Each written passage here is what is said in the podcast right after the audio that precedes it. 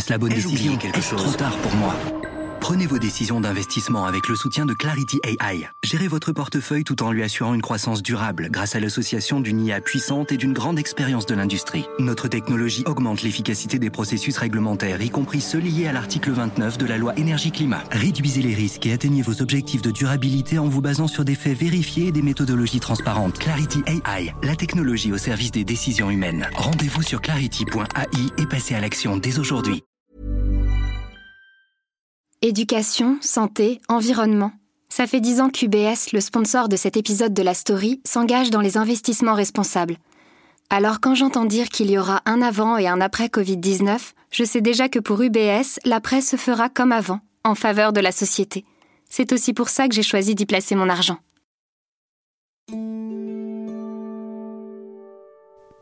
La story des échos se transforme.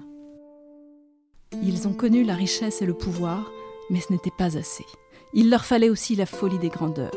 Ces fondateurs et ces héritiers de dynasties industrielles, dont le nom est associé à des entreprises mondialement célèbres, ont laissé derrière eux des constructions et des projets gigantesques, le reflet de leurs obsessions, des rêves et des lubies de Nabab. À l'automne 47, la Spruce Goose s'élance sur la plage de Long Beach et réussit à voler pendant une minute. Ce sera son premier et dernier vol et l'ultime folie du fantasque milliardaire américain Howard Hughes. Épisode 4 L'hydravion géant de Howard Hughes.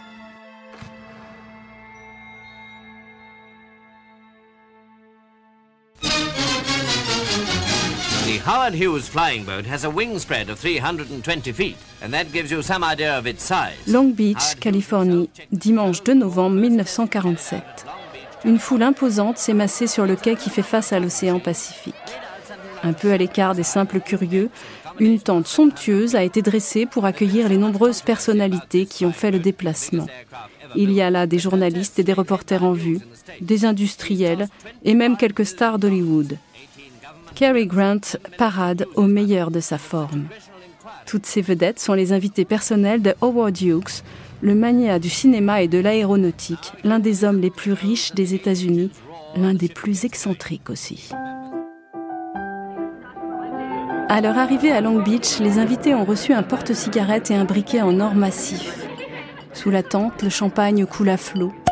Ils sont venus assister à un événement en tout point exceptionnel, le vol inaugural de l'hydravion Hughes H4 Hercule. Un véritable monstre. Long de 66 mètres, 97 mètres d'envergure, avec son aileron arrière s'élevant à 26 mètres au-dessus de la quille, ses huit moteurs développant 3000 chevaux chacun et ses huit hélices de 5 mètres de haut, c'est le plus grand avion jamais construit. Un peu à l'écart de ses invités, habillé à la va-vite et coiffé d'un borsalino de couleur claire, Hughes scrute attentivement le ciel au-dessus du Pacifique, à l'affût de la météo. Dans quelques instants, il va prendre lui-même les commandes de cet invraisemblable engin que l'on ne connaît plus que par le surnom que lui a donné la presse, Spruce Goose, loi en épicéa. C'est le nom du bois qui a servi à sa construction.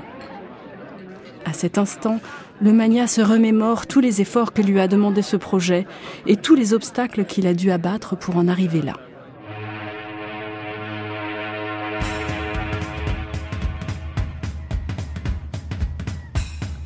Tout a commencé en 1942 par une visite de l'industriel Henry Kaiser, l'inventeur des célèbres Liberty Ships, ces bateaux de transport fabriqués en série et en un temps record.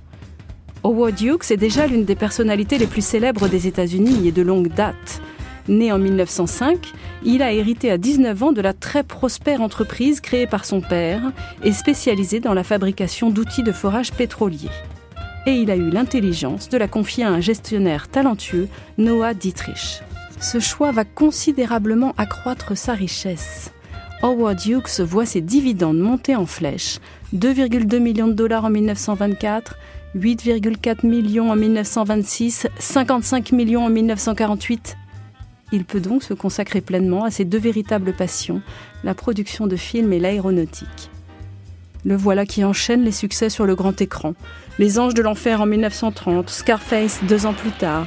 L'année 1932 est décidément féconde.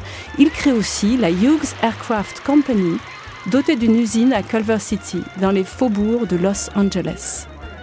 Lorsque les États-Unis entrent en guerre en 1941, cette entreprise est l'un des acteurs majeurs de l'industrie aéronautique du pays. Quant à son fondateur, c'est une légende. Ses succès en affaires, ses innombrables liaisons féminines, son train de vie fabuleux et ses phobies étranges fascinent le public. Il a quelque chose d'un héros de roman. Ayant appris à piloter dès l'âge de 17 ans, Hughes enchaîne les exploits et les records. Il s'est même payé le luxe de survoler l'Allemagne malgré l'interdiction des autorités nazies. L'aviation, c'est l'enfant chéri du mania. Et c'est bien pour cette raison qu'Henry Kaiser est venu le voir en 1942.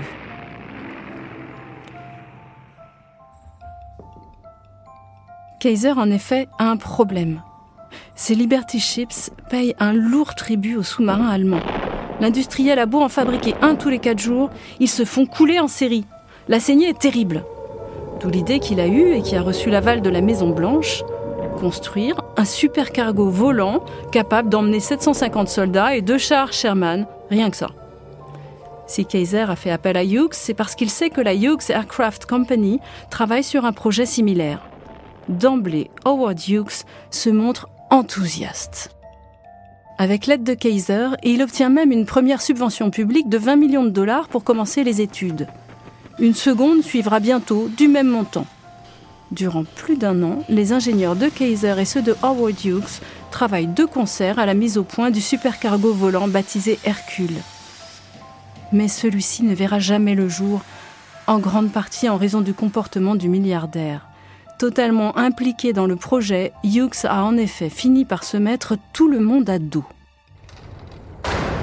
Bombardant ses techniciens de mémos et d'instructions contradictoires, n'hésitant pas à les convoquer en pleine nuit, il exige par exemple que l'avion soit construit en bois laminé et fait refaire 20 fois les plans de la soute. Et puis il y a ses colères, de plus en plus fréquentes, et ses lubies de plus en plus étranges, comme cette aversion pour les poignées de porte ou cette manie qu'il a de répéter dix fois la même chose dans une même phrase. En 1943, lassé, Kaiser jette l'éponge. Depuis quelques mois, de toute façon, Boeing fabrique en série son B-17E, la fameuse forteresse volante. Dans ces conditions, l'Hercule ne présente plus guère d'intérêt pour lui. Pour Kaiser, peut-être, mais pas pour Hughes. Soutenu par l'US Air Force, qui n'a pas renoncé à son supercargo volant, le Mania reprend le projet à son compte. Un projet un peu différent. Il ne s'agit plus désormais de construire un avion classique, mais un hydravion géant, ce qui permettra de contourner le manque d'infrastructures adaptées, notamment de pistes de grande longueur.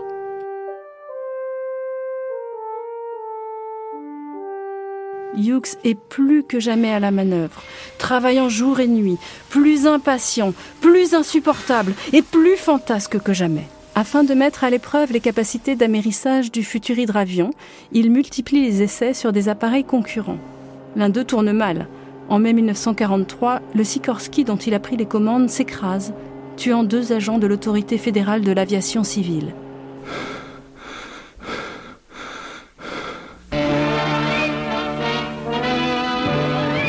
Howard Hughes, famous flyer and sportsman, was dragged out of this wreckage of an experimental plane he was testing. He was seriously injured. After ripping the corner from two homes in Beverly Hills, California, the plane finally plunged into this house. Hughes lui-même est sérieusement blessé. Mais le mania n'en a cure. Sitôt remis sur pied, il reprend le chemin de son usine de Culver City et se remet à abreuver ses ingénieurs de plans et de notes irréalistes ou incompréhensibles. Quelque chose manifestement ne tourne plus rond chez lui. Lorsque la guerre s'achève en 1945, la Hughes Aircraft n'a en tout cas toujours rien montré, ni plan ni maquette. L'US Air Force n'a désormais plus besoin de l'Hercule. Pas de quoi décourager Howard Hughes, l'hydravion géant est devenu son obsession. Ce sera une prouesse technique, le chef-d'œuvre de sa compagnie aéronautique. En attendant, il faut rendre des comptes aux autorités. Que sont devenus les 40 millions de dollars de subventions publiques? À Washington, on soupçonne le milliardaire d'avoir utilisé cet argent pour enflouer ses autres activités. En août 1947, alors que la mise au point de l'Hercule se poursuit, Hughes est convoqué devant la commission sénatoriale créée pour faire la lumière sur l'utilisation des fonds. L'audience est publique et retransmise en direct à la télévision.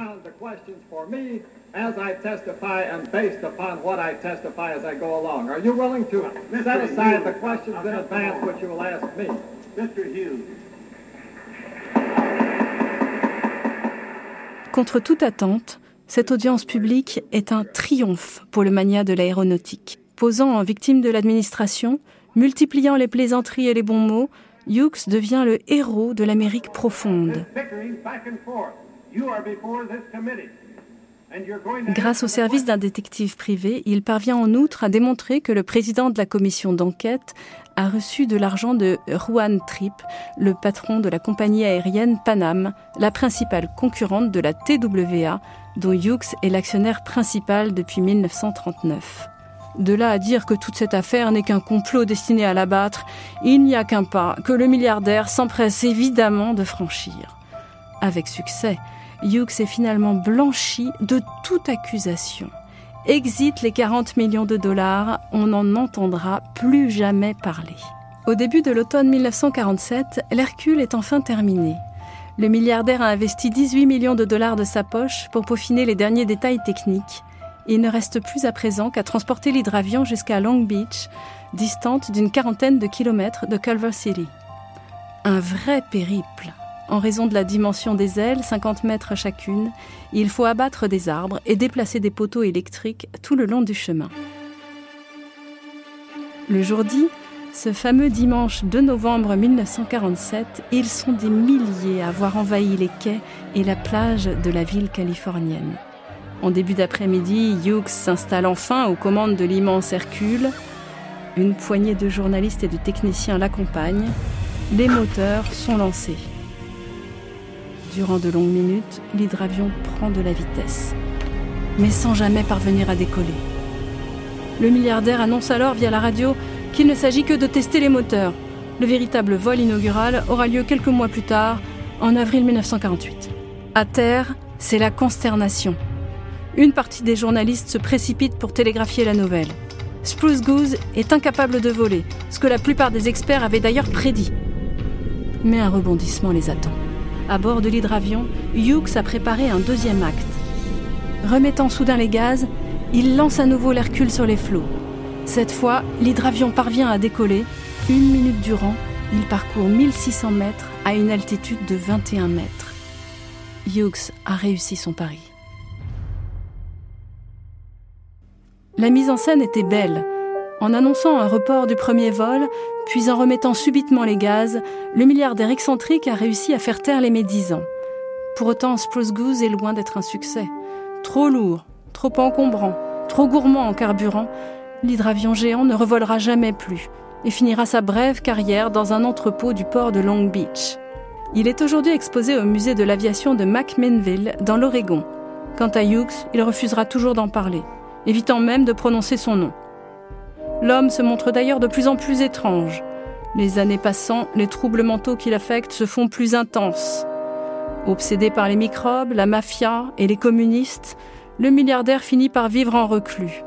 Les huit dernières années de sa vie, il les passera alité, dans une pièce plongée dans l'obscurité, drogué à la morphine, refusant de se couper la barbe, les cheveux et les ongles. Il meurt en 1976.